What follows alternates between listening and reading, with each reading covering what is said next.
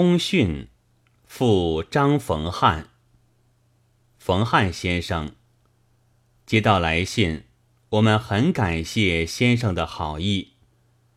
大约凡是译本，倘不标明并无删节或正确的翻译，或鼎鼎大名的专家所译的，欧美的本子也每不免有些节略或差异。一诗就更其难。因为要顾全音调和谐韵，就总要加添或减去些原有的文字。世界语译本大约也如此。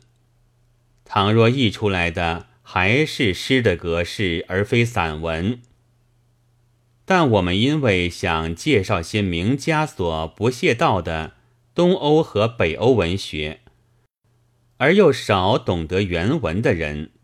所以暂时只能用重译本，尤其是巴尔干诸小国的作品。原来的意思实在不过是聊胜于无，且给读书界知道一点：所谓文学家，世界上并不止几个受奖的泰戈尔和漂亮的曼殊菲尔之类。但倘有。能从原文直接译出的稿子见记或加以指正，我们自然是十分愿意领受的。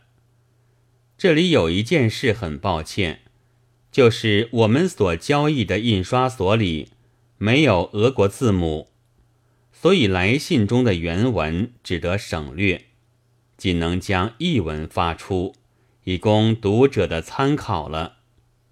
喜见谅为幸。鲁迅六月二十五日于上海。